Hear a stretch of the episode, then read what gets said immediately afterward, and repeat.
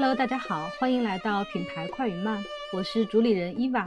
古早大厂出身，经历过创业大潮洗礼，读过经济学，也念过 MBA，如今是消费领域的深度观察者、品牌战略咨询顾问。在这档播客中，我会以品牌为入口，分享案例、洞察与方法。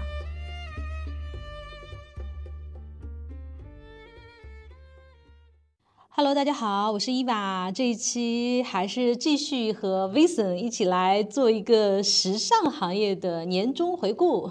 Hello，大家好，我是 Vincent。我们这一期的话，就是分几个阶段来聊吧：初创期，然后成长期、成熟期和这些大集团，我们都分别来聊一下。首先，我们来看一下初创品牌吧。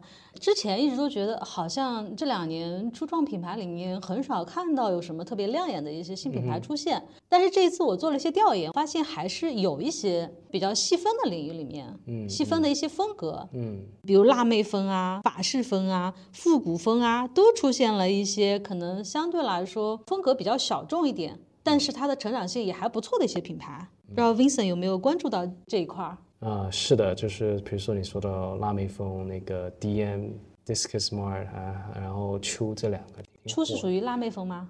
对他们开到两百多家店了。初是韩国品牌对吧？对对，它它的风格其实是比较有点辣妹、有点 Y2K 这样子的一个风格，所以其实很合适当下的。它确实是一种快时尚的那种模式啊。但其实你看，它是很专注的，它不像 H&M 或者 Zara，它里面有通勤的，有一些有点复古的，有一些运动的，比较大而全的那种。对，那它就是专做一种风格，就像 BM 这种专门做一种风格，它把这个风格打爆，然后铺渠道。对。对，这样子，这是不是也算是一种趋势啊？就是原来的像 Zara、H&M 这样的快时尚品牌，大而全的快时尚品牌，被一些更细分风格的这种平价的快时尚品牌就切去了一部分市场份额。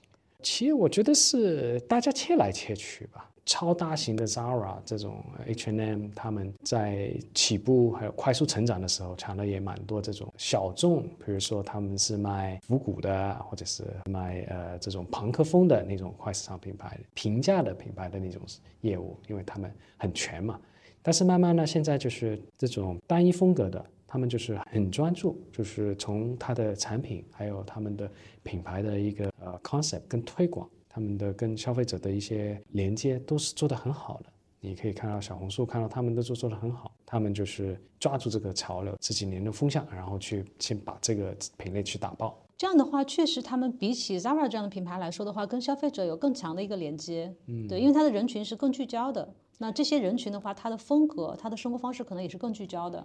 对对，然后更会有一些社交属性，大家可以看到哦，你是买了一件 B M B M 的一件辣妹风的一件衣服，跟你一件 H and M 的是是有有区别的。哎，你也是 B M 的粉丝，大家就有话题来了，是吧？对对对对，是的，他们就是是更有这个标签感的。但是 Zara 的话，它是或者 H M 其实没有这种标签的。对，但是 H and M Zara 也是挺强，因为他们的供应链还是设计师也涉及到不同的风格。但因为它是一个很广的嘛，它是作为一个大众的一个对衣着的一个需求。对，那像出这样的品牌的话，它可能体量上不可能做到像 Zara 这么大的，是挺难的。因为你看 Zara 有男装、女装，出不大会有男装，是吧？明天出男装，大家会看，哎，会很好奇它的男装会是什么。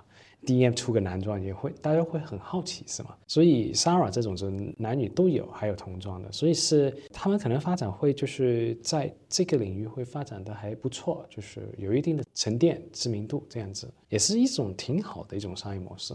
对，我专注做一样事情，细分的风格里面，对我就做做一个细分风格。我们也看到了国内的一些博主。自己做的聚焦于某一个风格的，那这种的话，其实看上去增长也还是不错的。比如说我们之前提到的他热竹子的那个品牌，对他这个品牌也做了有段时间的。可能在主流的风格上面，现在没有什么特别大的趋势下面的一个风格嘛。也是主流的，我们可能可以很多像 Nice Rise，它是做一些基本款的，但是它是做的更有调性的一种基本款。这种其实在淘宝、小红书也挺多这样子类似的品牌。它算是一个升级一点的优衣库吗？就看大家怎么去看了。我自己我买过它的产品，我觉得是它产品是不错的，是更更有调性，有点这品牌的一个角度来说，它更有一个品牌调性，更有一个社交属性。但它的产品本身也是属于基础款的吗？对，很多基础款，它的基础款还是质量不错的。我跟朋友说，哎，你穿的这这件衣服是什么？我说是 Nice Price。哦，对对对，这个品牌我很喜欢，大家有一些话题。那如果跟人上说，哦，我这件优衣库，哦，可能就哦就就结束了 话题结束了除非你这件优衣库是是跟谁联名的，对，可能是哎哦，你是跟买这这个联名款的。嗯，所以 Nice Price 这样的品牌其实现在增长的也不错。对，这个在华海路有一家他们的大店的，就有不同的打法嘛。你可以专注一种风格，我就是做这个风格。你这个风格里面，我可以是做平价的，我可以做高端的，都 OK 的，就看你怎么去打。像 Nice Dress 会让我想到像蕉内这样的品牌，它可能是用某一种视觉风格，但它其实做的产品本质上还是一些基础款的产品。对，我就觉得 Jony 是新的一个三枪。六年前刚我开始关注他们的时候，就是他们整个淘宝的页面各方面包装都是很独特的，那个时候是找不到的。之后你就发现很多品牌也去模仿他的一些视觉，视觉，它也是就是哦，我觉得这个基础款内衣款，特别是内衣这个赛道，之前的比较一般，比较 boring，需要一些新的一些突破，那我就去做一个这样子去去沉淀。对，因为就产品本身上来说，大家都是基础款。我买一个蕉内的基础款的产品，和我买一个内外的基础款的产品，可能其实产品本身是差不多的，但是带给你的感受是很不一样的。对，还有就是购买的过程里面，从他进去到的淘宝页面去下单，你就各方面是是很不一样的。对，包括品牌的概念，然后它的视觉所传达给你的这种感受是很不一样的。对对，所以是比如说拉面风这种，它线下店它就更容易去卖，因为它可以。把 experience 整个一个消费的一个 ex 过程是做得很好，呃，合适这一类的消费者就很容易抓住他们。明白。那像前几年就是特别流行的，从某一个细分品类里面去切入的，比如说是瑜伽裤、Maya 那种，或者是像 Ubras 这种，就是一件舒适的内衣，然后这样的一些细分品类里面去切入的，这两年是不是比较少了？你要再去做一个瑜伽裤品牌，你要跟其他人有些什么？差异化，所以你觉得就是细分品类都已经被做的差不多了吗？有一些细分品类是不是会比较急了？这个赛道已经比较急了，你你不一定能找到一个空间去去做。对，那有其他的一些细分品品类里面，就是有做出来一些新品牌吗？比如说一些尚未被就是切入的一些细分品类。比如说有人是做跑步圈的，户外有些人是专门是做钓鱼的，就算在户外这么大的一个赛道里面也有细分的。我是专门做钓鱼的。是办这种滑雪的，这几年也是有一些新的品牌，就是很多创业者想去做这个滑雪服。像 Skim 这样的品牌，就是卡戴珊的那个品牌，它不是做塑塑身衣嘛？那它其实相当于是从细分品类面去切入的。那国内有去做这种类目吗？好像今年那个鲨鱼裤是不是就类似于这种 Skim 这种？就鲨鱼裤、塑身裤、塑身衣，其实有了有了也是一段时间了，很多品牌去做这块供应链跟网红的一个强强联手的一种合作，去打造一个新的品品牌，专门去去 focus 在这个品类。对，就比如说今年出现的那个 Sing Sing，它就是这个鲨鱼裤，说是双十一期间就卖爆了，卖了几个亿嘛。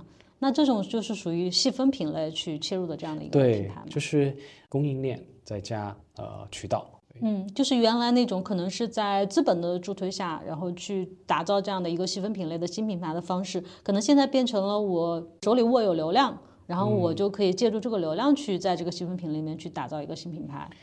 对，其实一直都是有的，就是在没有资本介入热潮之前，其实一直都是有的。淘宝电商刚出来，就是有一帮子很会做淘宝电商运营的去找供应链，那他去找一个羽绒服，他去平湖、去常熟，去跟他们下单订货。所以现在的这种打造方式的话，其实是更加的接地气的。就它可能不是一下子就是打造出来一个有很好的一个概念的一个品牌，反而是它先借助这种流量的优势和产品的优势，先把这个品先打爆，然后接下来它才可能往上走去提升它的品牌，而不是像新消费时代可能有非常多的资本的助推，它一下子就会把品牌本身的概念也做得很好，然后把品牌的这个整个势能也会拉得很高，这样的打法可能跟现在会有些区别。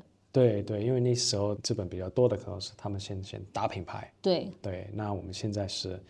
没有资本的带领的话，我们就可能是先活着。那我们刚才聊的可能都是服饰类的嘛，嗯，像鞋子呀、包包呀、饰品啊，你有观察到有一些新兴的品牌出来吗？鞋的话，可能就是花椒，之前都还买过，花椒也火了一段时间了，所以我就看它的款式还是很独特的，它就是跟外面的些款式是是不一样。鞋的品类你可以看到，就是 On 跟 Hoka 跟 Salomon 他们都卖的很好，都跑鞋，跑鞋都呃爆了。其实鞋的品这几年也是有很多一些新的，不管是国外的，它打国际市场的，国内的，你看淘宝也是有一些细分，它可能是先做某一类型。一种鞋，它可能是做篮球鞋，对，或者是它先做某一种的风格的复古鞋。我看到有一个包包的品牌叫做山下有松，嗯嗯，这个品牌好像这两年也是做的很好啊。对，我觉得包包是挺难做的，品牌就是它某一个款就卖的很好，它只能就在这个款。去延伸不同的颜色，或者是不同的一些改一些小东西，但是其他新的款就不一定卖得好，所以我觉得包包是很靠爆款的。对的，我觉得是挺难打的一个赛道。你感觉还是呃某一个款式的火，只是某一个款式卖得很好，但是让它真正的成为一个具有长线价值的品牌的话，其实还是很难的。需要时间，我觉得都是有可能的。有没有单纯的包包的品牌，就做大的品牌有吗？这几年最好的可能是一个包包的话，就是 By Far 是一个最好的。对，它是小众设计师品牌。对，然后去去可以做出来去看开店。那 By Far 它有没有就是扩展到其他的品类呢？目前还是好像好像有一些鞋啊之类的。做鞋，它它做包可能是下一个是鞋，因为因为它的皮对，可能是有些呃接近的，但是包包的皮。跟鞋的皮又不一样，而且我觉得包的竞争和鞋的竞争就不是一个市场。对对，供应链也也不一样。从一个品牌的成长性的角度，或者说它未来是不是有一个更大的这个品牌价值的角度，包好像不是一个特别好的一个品类。那初创品牌的话，其实还是在细分领域里面是有机会的。如果你是比如说做一个拉美风，你做一个复古风，你做一个朋克风，你做一个呃波西米亚风，你都是这种风格，都是一个体量很大的一个风格。只是你从一个商业逻辑，你能切到多少这个这块蛋糕？就看你的一个执行力，走一个风格，我这个风格做一个时代的升级，或者是走一种这个风格再加另外一个小的调性，这种的创业是挺多的。就你从设计师品牌也好，呃，从一些呃淘系里面啊，都很多这类的。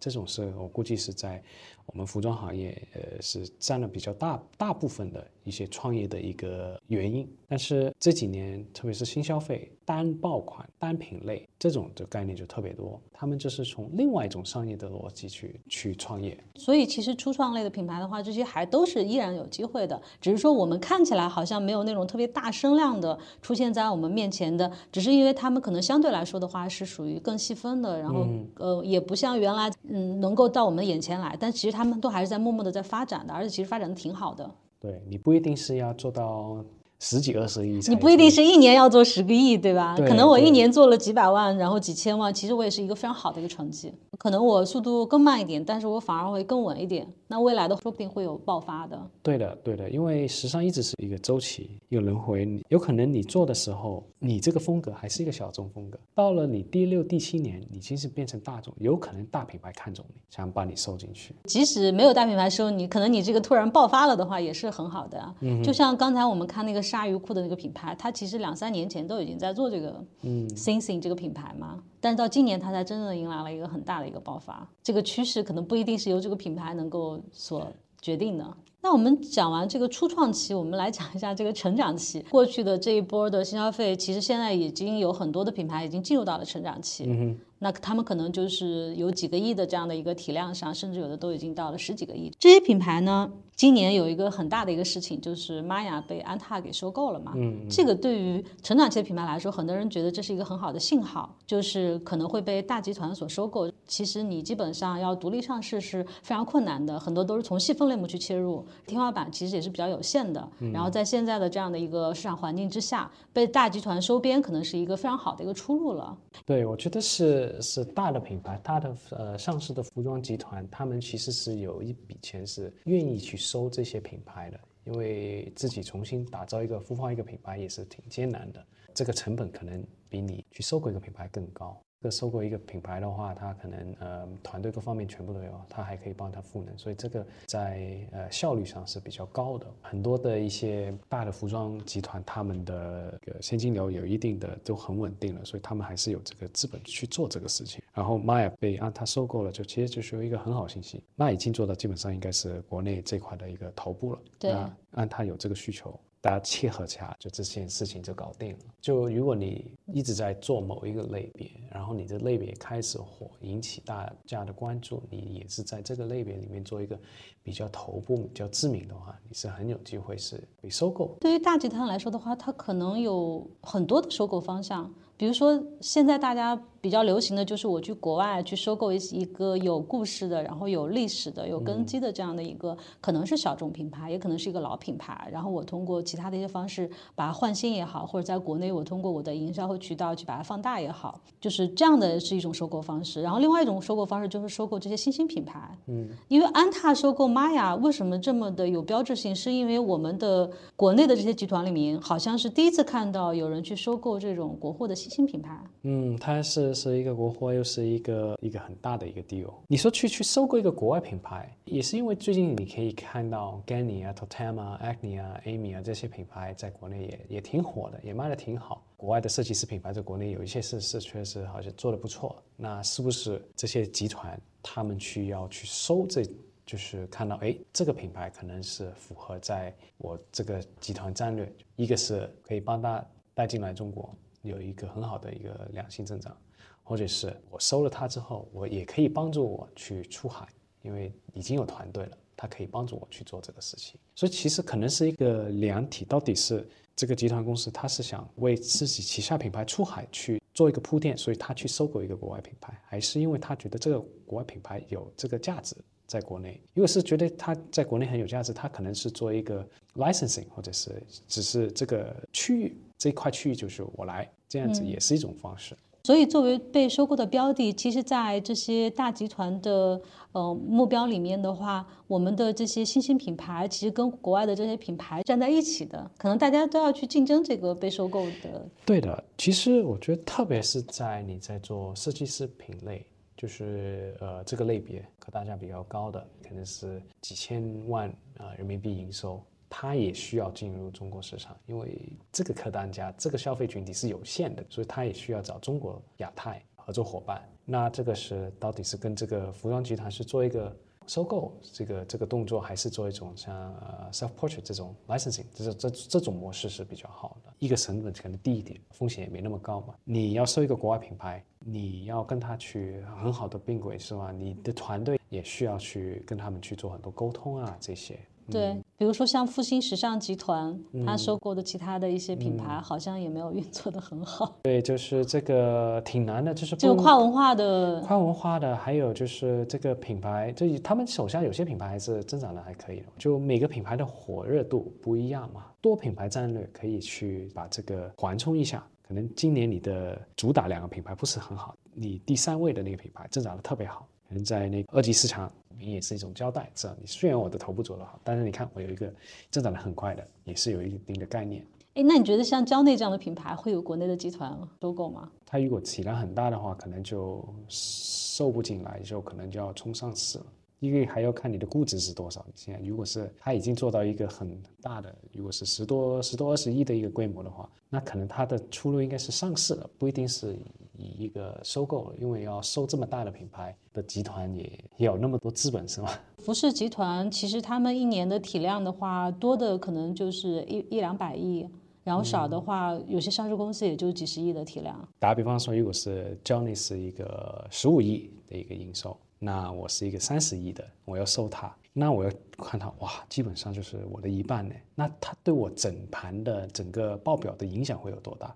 对，它的利润率是跟我各方面的这指标是不是比较匹配的？对，如果是一个它是十五亿，如果是一个百亿的，那可能海澜之家。对，这这种顾虑就会少一点哦，它可能对我这个报表的影响不会太大。国内最大现在是不是就海澜之家？对，就是应该是海澜之家了。如果不是运动类的话。对，那像李宁安他这样的集团的话，应该也不大会收这样的品牌啊，跟他的主业好像差距比较大嘛。哎呀，收购这个东西很难说，我觉得很多时候收购的热潮就是我们，特别是国外，你收了某某公司，你的第二竞争对手看你收了这家公司，我也要收一个，不然我怕、呃错过这个机会。错过这个机会。对的，是的，有可能是这家公司我我是收了，是不想我的竞争对手收了它。对，其实收购是里面是有很多一些故事的在里面，我觉得是他们为什么去收购这个品牌，有很多原因的。可能是一个防御，可能是为了舒缓一下自己的一个营收啊、指标啊那些。那除了收购之外，这些新兴的品牌当然也有就是独立的再继续往下发展的这样的意愿嘛。今年有看到有一些品牌就是说是在扩展品类啊，或者是说在品牌升级，就是往更大的这个范围里面去拓展。因为我看到就是蕉下是今年吧做了一个很大的升级，就是把自己定义成了一个轻户外的一个品牌。嗯嗯，对我感觉这是对于他来说，比如说他原来是做防晒的，对。对，做伞啊，然后什么防晒衣啊，那现在把自己定位成一个轻户外的品牌的话，其实它的业务范围就可以扩展的很大。对的，因为它是做防晒开始嘛，这个赛道是有限的，必须要把这个体量做大。对，是的，这是给我印象比较深的一个，他们就是一个升级的一个动作。嗯，那你扩展的品类的时候，就是我觉得会慢好一点，因为有一些不一定是合适你做的，这个品类可能不大匹配，这块还是要慢一点，对，不能太快。那它现在定义成轻户外的话，感觉就是把战线会拉的比较宽，嗯，就是它可能在全品类上都要去面临很多的竞争。成长期的品牌，你要看你的一个报表的一个情况，你的现金流跟你的盈利，呃，利润率这块是不是比较健康的？这个很重要，因为在吸引资本是比较难的。你做到一定体量，你要被收购也是不容易了，因为你的那个估值比较高。那你可能就是要必须要把这个业务做好，你的利润率、现金流这方面要做好。嗯，所以就是在修内功的这样的一个对，因为资金就没以前那么多嘛，你要打其他品类，你还真的是要看你自己有多少钱去做这个事情，你输不输得起，这个很重要。对，我觉得扩品类就是有这样很大的一个问题。对，如果你目前的资金情况不是很理想，但是你必须要扩品类的话，你真的是要呃很创业型的想法去，我怎么样子去降维打击去做这个事情。对你不要想着我这个品牌已经立住了，然后我就靠这种品牌延展的方式去做一个新的品类，希望消费者能够连带的去买你的产品。我觉得这个思想是很危险的。这个很多行业已经走不通了。汽油车现在他们做的电车卖不过新势力的电车，对这个是很重要的一个信号，就是我是做一个品牌，做了百年品牌了，已经全部人知道，有一个新科技，有一个新品类出来，我觉得我这个品牌的知名度很很好啊，但是你没想到人家去看这个新品类的时候，没有把你想进去啊。对原来的这些新消费品牌已经进入成长期的品牌来说，也一样，你还是要把自己当成一个创业公司去打，更何况你的品牌力还没有真的那么立得住。对对，其实因为要降维打击，你一定要想好，你这个钱我就是一块钱要当两块钱来用，不能就是觉得哎呀，哎呀不够钱，我再融一笔，嗯，谁给你融资啊？对，啊是的，而且你没有这种决心去往新的品类里面真正的去打的话，嗯哼消费者也不会说是你出了一个这样的产品，我就去买你。那我还是会拿你跟更专注在这个品类上面的产品去对比的。对，品类不一样，你就是要新的供应链，你需要新的人员，你要招人吧。对你你以前的人都是做女装的，现在你要扩大男装，你要招男装的人是吗？你以前不做鞋，现在做鞋，鞋的设计师、呃鞋的供应链负责人啊、材料专家这些采购都是要招进来的。你可能还要需要招一些会卖鞋的一些销售员啊，这个方面，所以这个成本压力又大了，是的，所以扩品类说说是容易的，其实是很难的。这个账要算清楚。对，所以对于成长期的品牌来说的话，真的也很难。对，创业嘛，创业就是一个很难的。那我们聊一下成熟品牌吧。嗯成熟品牌里面有一类品牌就是传统的这些品牌，嗯，今年他们好像有很多升级的动作，对，比如说是美邦啊、七匹狼啊、GXG 啊，我看到了非常多的这个官宣，就是他们在做品牌升级。从目前来看的话，有没有就是觉得品牌升级比较成功的？就我自己来看，我觉得他们的新的定位我也没有感觉耳目一新。因为他们都最近转的嘛，所以我们可能还需要观察，观察一下，让他们再跑一跑。特别是奥康，我看到他们做的是功能的，嗯、就是他们讲的是皮鞋，然后说的是什么皮鞋呢？说的是更舒适的皮鞋。嗯是因为他看到 Cohen 之前出了一些是皮鞋，但是是可以当跑步鞋这样子穿的，很舒适的。Echo 这些就是舒适型的皮鞋，我觉得它还是有一些借鉴的，就是这些品牌之前走过这条路是成功的，这个赛道在国内，特别是下沉城城市还是有机会的。你看它的客单价一下子是高了很多，因为它的呃科技也用上去了，然后呃营销各方面，它还有万把块钱的一些定制鞋。我觉得就是皮鞋现在的选择性越来越少，大家有一定的认知，比如说奥康的一些老客户，他需要一双新的鞋，他可以想到，哎，还是奥康，因为他做的升级也是很大的一个升级，所以他我觉得还是有有机会的，有很有机会的。我有一个疑惑啊，就是你在一个往下走的一个品类里面，然后你做一个大的升级，它其实也很难改变整个的趋势啊。如果这市场是在往下走，它不一定所有里面的细分都在往下走。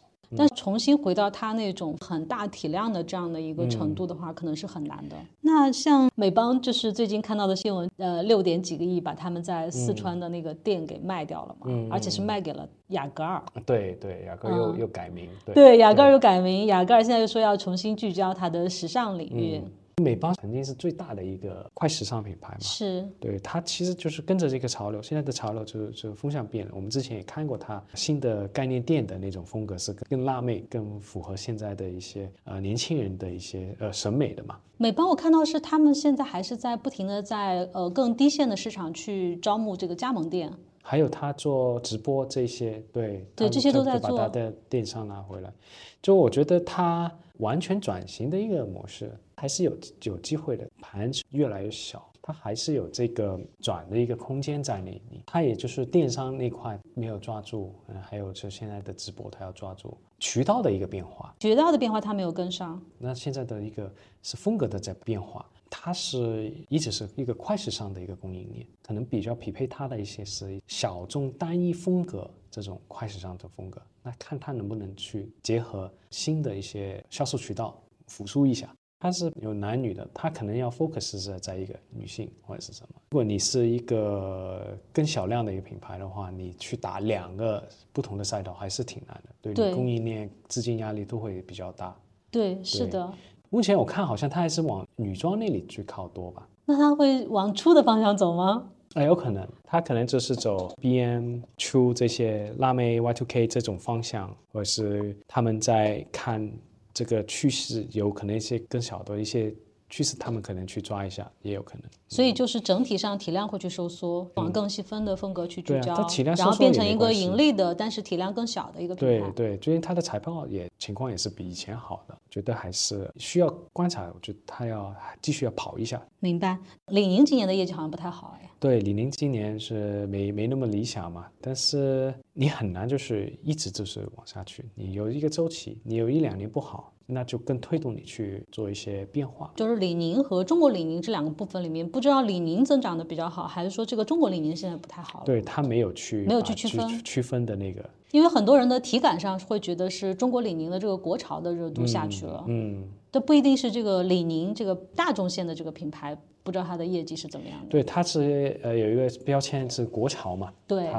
国潮这个赛道，就是从淘系里面有很多种不同的国潮类，有很细分的，是玩一种概念的，什么是中药概念的，或者是少林寺的概念的，或者不同的。呃，它的一个发发展方向，它去看哪一块是更有增增长点，或者是不要做做太细分的那种，不要太细分的。对，有可能就它的体量那么大，如果它国潮再去做很细分的，可能会。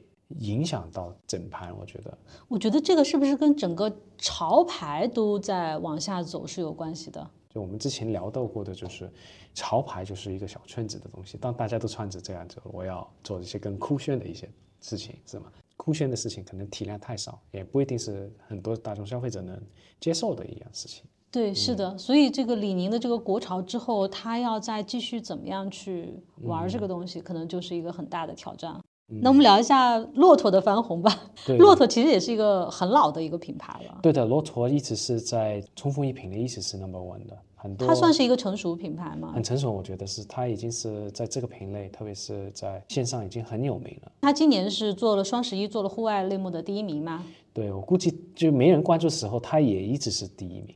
哦，只是说是今年冲锋衣这个类目特别火，我看他们这几年好像也做了一些升级，产品的升级、品牌的升级、营销的升级，不同的一些系系列，因为它主要是一些比较大众化的一个价格，他们现在有一些高端的线。然后其实你看北面是最近是在国内是打品牌打得很响，在张元这里打得很很厉害的。北面火了这么多年了，可能也进到了一个瓶颈期。那我们接下来讲一些集团的动向。然后今年很多的这种大集团也是在收购很多国外的这种小众品牌也好呀，或者是一些有传统的老品牌，感觉是在复制安踏收购 villa 或者是始祖鸟这样的一个路线。嗯，比如说是三夫收购了潘山鼠，对他收购了很多潘山鼠，最近拿了下那个胡迪尼，之前又收购了那个 X Bionic，他我觉得是看准，因为他之前一直都是一个，他是一个渠道商，渠道商。他是看到这块蛋糕越来越大了，然后去走这个代理。他本来就是一个经销商，他有那么多店铺，他去去做做一个代理，其实也是很合适，因为他渠道是他的强项嘛。然后三富大家也是对他很了解，就是他就是做户外这一方面，他代理过来，他就是要帮这些品牌要做一定的宣传啊，这些的话也是一些一种新的挑战嘛。嗯，因为安踏是做品牌的，也是有很大的渠道网。这两方面的他都是很强。那三富是渠道是比较强的，那他在做呃跟消费者品牌方面是他可能要花多花点功夫再去。那本身一个好处就是像胡迪尼啊、潘山鼠这些也有一定的小的知名度，对，会容易打一些。潘山鼠今年的营销是非常的厉害的啊，对的，很多很多一些活动你都会可以看到潘山鼠的一个出现。嗯，对，然后它的增长也是很好的，今年据说是翻倍的增长。我是觉得它的。产品还是挺好看的。它跟始祖鸟的区别是什么？啊，这个风格很不一样，一个是北美风，一个是这种瑞典的那种北欧风格。所以它们仅仅就是外观上的这个风格就差异很大。就风格呃版型都会很不一样。它的主力产品也会不一样。我看它好像蛮多是那个摇粒绒啊，那些是蛮多的，也是一个比较北欧上有名的一个品牌。我有一次发一个关于三夫的一个笔记的时候，其实关注度评论也是挺多的，特别是在潘山鼠啊这些，所以他在国内有一定的知名度了。嗯，看来也是去复制这个始祖鸟的路线。对，就是有一个走通了，那大家都希望就是嗯，其他都都能走通。哎，那比音乐风好像今年讨论度也很高啊。啊，对，就是一个一直的一个隐形冠军，每年的增长都很好。对他好像突然之间就被大家讨论了。对，因为他是收购了人家嘛，没收购人家之前，大部分很多人都不知道这个品牌。它不开在大商场，它很多都是在机场，还有呃高铁站。我每次去虹桥高铁站都会去看一看，而且他所面对的人群的话，可能是比较传统的或者比较成熟的这部分人群，他们本身在互联网上就是比较少发声的，所以大家可能比较少关注到这个品牌。对对，他有一定的资金，然后他收购那个是品牌的商标拥有权，可能他想打造的就幺八八幺，还有那个 KC，他们这两个品牌是帮他可能是做一个跟高尔夫做一个跨界。比音它是做高尔夫的嘛，那它肯定是做一个高尔夫版的幺八八幺，因为幺八八幺一直都是西西装，那么多年下来都是西装类，那它可能会给它做一个不同的一个转变，来符合现在的大家对呃运动啊、户外啊这种呃时尚的一个需求。对，因为像西装啊，或是商务着装啊，其实现在这个市场应该是在往下走的。对，又不只是你买杰尼亚这些的嘛，穿西装的也也穿少了。比音，我觉得这个收购，我觉得还是挺有趣的。比音的基因还是以一个休闲运动的这个方向，高端人群的这样子的一个高客大价的一个方向走的，就有点像哈西，就是走走这个是高尔夫风的那种。那种美式的那种风格，那它跟它幺八八幺的结合应该是稍微年轻一点，跟户外运动一点的一种结合，不会太长辈的那种。我是蛮期待这一个他们做出来的一个新的系列。比音是一直能做的那么好，业绩那么好，一定是有很独特的一个洞察，还有一个内部的一个核心方法论的。那它跟一个已经有一定历史的一个 IP 去做这个事情，不是我们意想得到的一个事情，值得期待的。对，值得期待的，包括它做出来的品类、颜色、剪裁。户外和运动领域真的是很火。前两天也刚刚看到，李宁通过莱恩资本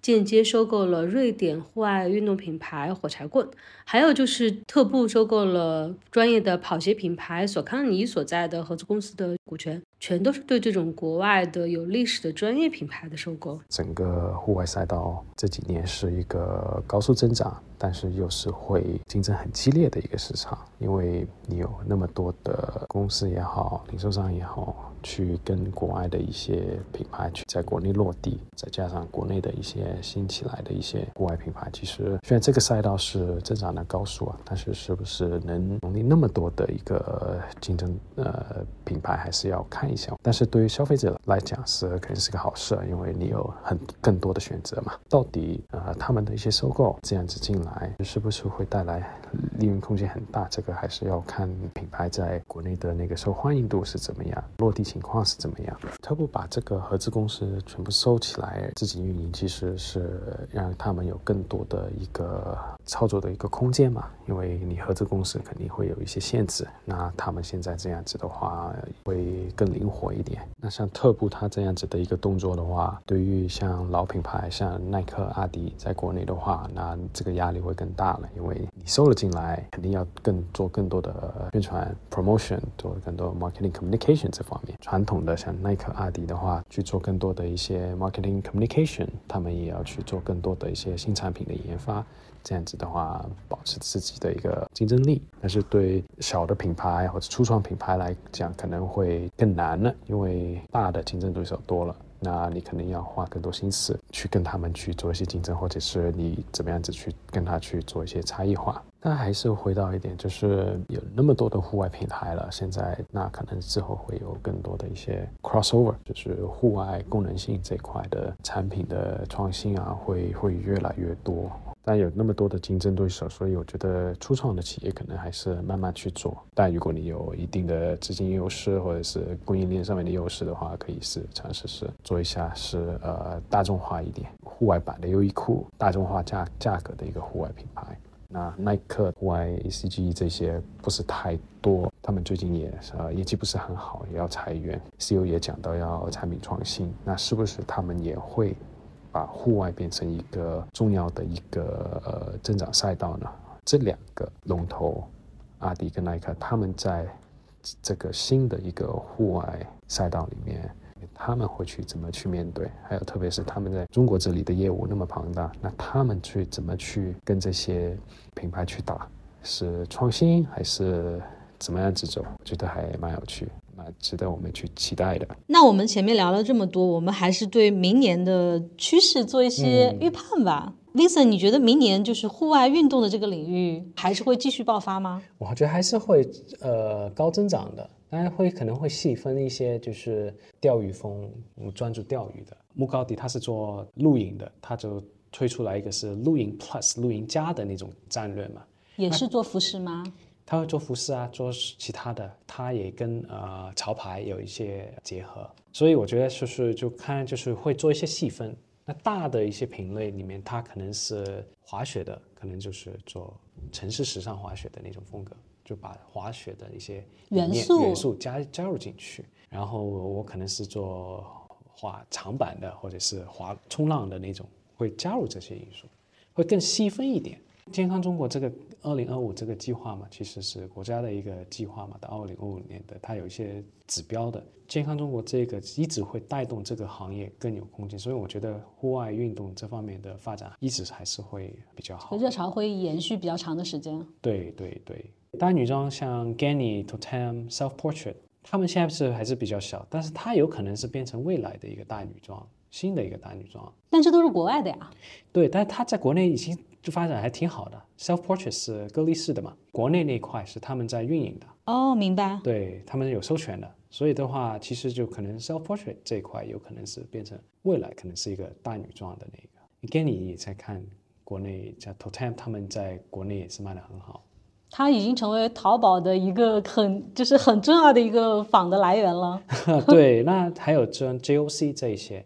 那可能这这这个就是这个大女装的一个改变，可能就是有一些国外的，有一些国内的那种在改变这个大女装的一个趋势。我一直说这这这个一直会有一些，因为觉得这个大女装品牌可能比较年纪比较大了，不合适新的一些呃消费群体的需求，那可能会有新的一些，还有就是一些潮流风格的一些改变。还有一个是可持续赛道，在可持续领域，就是新材料各方面，其实，在消费品里面越来越多了。还有很多的品牌都想去做一些回收再利用，不包括在其他消费行业这一块的赛道。因为国家也推动我们整个服装行业的一个可持续，所以这块赛道我觉得还是会有一定的增长，但是不是一个很大的一个赛道，可能还是会是一个小众一点，但是还是挺好的一个增量一个板块。因为它的基数还是很小的，我感觉就是可持续的，比如说是像 Free Tag 那样的品牌，在中国其实你要去发展，好像也还是停留在一个很小众的一个范围里。对，但是我觉得是因为随着这个。可持续的一个趋势，大家对这个关注度还是会，它需要一些可持续的概念的一些产品。其实，在杭州、在广州、在很多其他地方都有，比以前多了很多。就如果你在呃小红书上面再搜一些可持续、关于有可可持续的一些内容的话，其实你看在上海以外的城市都越来越有多这些的。内容有些呃这样子的一些推动，是因为我们上次在群里面聊到可持续，我一直都觉得可持续这个方向是一个很小众的一个方向，但是没想到有这么多的朋友都在入局。我发现这两年在可持续在消费品行业里面，就是可持续这个概念多了很多。你觉得这个是跟什么有关系呢？因为可持续之类的这样的品牌的话，它相对来说成本是比较高的，然后它的售价也比较高，那消费者可能要为这多出来的这部分成本去买单，就它更像一个新中产三件套。你觉得它有更强的一个身份认同的这样的一个，所以去购买为这个付费吗？就是我支持环保，这对我来说就是一种身份标签。看消费者吧，有些是他支持。代表我就是我买了这这方面的产品，也代表我对对这个可持续概念的一个支持。有一些是追哦，有些可持续单品挺好看，他就去追。所以不同的消费者有不同的一些购买可持续产品的一些原因吧。诶，那明年这个并购还是会继续吗？一一定会会的。我觉得今年，比如说国外的 Valentino 跟开云的这个时间，然后今年的 My Active 这个跟安踏的。这并购肯定一直会的，因为这两年可能有些公司的业绩不是太好。那可能明年有些会更愿意出售，或者是吸收新的一些投资人。就在全球范围内，因为全球经济可能也都不是那么的景气，所以很多古老的品牌也有可能会被出售。如果是奢侈品这个赛道的话，那能收的品牌越来越少。我看阿玛尼说是也有可能被收购，因为他本人年纪已经非常大了。啊，他的体量比较大，那他可能是做的是会不会是跟另外一个意大利集团一起做一个呃联手，大家合并？Prada。不知道会是 Prada，有可能是 OTB，也有可能是其他。哦，那它的体量应该比 OTB 还要大吧？它的体量不小的，所以要收它的人不是那么容易的。LVMH 集团你要收一个 billion，就十个亿欧元左右的，几十个亿，这个不容易去收的，因为体量大，然后对你的财务影响也会大。对，所以走这个合并的是有可能的。对，合并的有可能的，包括最近的卖的很好的 BC。B C 也是比较小的一个，B C 是独立品牌吗？对，独立的一个品牌，那他们也是比较家族的这样子的一个那他们会不会被是一个收是下一个 L P 吗？会不会是他收人家，还是人家收他？都是因为他大概是十个亿的体量，这奢侈品越来越少了，对，那那品牌越来越少了，那企业要增长，那我收谁？那国内可能是有些品牌运营的还不错，在在领域是做了不少，有些大集团可能是想添加一下。一个新兴的品类可能对，但我觉得就是国内品牌做这种大的收购动作还是比较少，比较少。国内集团是比国内集团更喜欢收一些国外的品牌，然后在国内运营。对，收的一个呃授权或者是什么也好，因为有一定体量比较好做这个。对它有一定的品牌的基础，嗯，它不管是知名度，还有它的故事，其实都是非常好的一个基础嘛。它在国内的话，可能通过一些营销的方式，然后通过渠道，可以让这个品牌获得很好的一个增量。这个其实比较快速的。对，这个比较成本低，对风险比较低的一个操作。其实我们你们看日本，日本的很多呃也是收了一些授权，在日本的跟国外的呃欧美的那些产品是很不一样的，因为它也是收了很多授权。去做这个事情。国内现在也很多，就比如说是他们在国外拿一个品牌，但这个品牌可能并没有覆盖这个品类，他们就直接在国内，然后把这个品类的授权拿过来，然后去开去做找供应链，然后做出来新的产品，直接可以在这个直播或者是这种电商上面去做售卖，嗯，可以非常快速的去收货。对的，特别是中国这个供应链是那么方便的一个情况。对，这就是一种非常快速的一种变现的方式。对的，国外品牌有一些像 Gap，现在已经呃国内这块已经是卖掉了嘛，它是卖给那个呃宝尊了。哦，对对对，对卖给宝尊了，对，所以其实这个就很合理。Gap 在国内也打不过呃优衣库啊，完全不行。对，那他这样子去做，宝尊来负责整一盘，那其实也是蛮好的一个一个方式。维密跟维珍妮没错，最近也盈利了嘛，他对财报说说，对那也是一个蛮好的一个，就是呃维珍妮有供应链，那我就授权给他。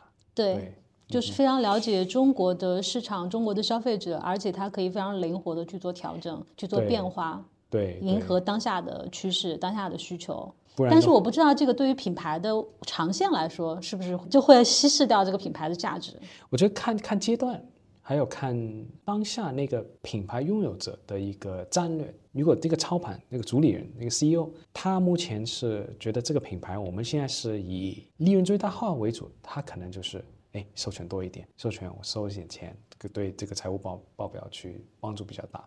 有些 CEO 在那个阶段，他是觉得我们这个品牌是很有价值，我们也有一定的资金，我们可以去做 DTC，我们就是开店，我们就铺店，去打造我们自己品牌，我们不想做授权。这个呃品牌在当下什么阶段，然后 CEO 是对未来的一个战略的一个布局。但这样会不是加速这个品牌走向衰落？因为你授权的这部分的话，可能不管是你的品控，还是你的这个产品的风格什么各方面，可能根本就跟这个品牌是不那么相关的。对也不一定，因为可能是就是两个地区的消费者不会跨很多，嗯，可能就是 Gap 在这里跟 Gap 在美国不很不一样，维密在这里跟维密在美国很不一样，那还好，影响不是太大，因为它可能整个整盘操作已经都是这样子了。像 Gap 其实他们之前也把欧洲啊。呃，其他地区的一些北美以外的一些地区的业务也是授权或者是卖掉，我就是这样子去做就好。就还是回到那个老板怎么看，因为他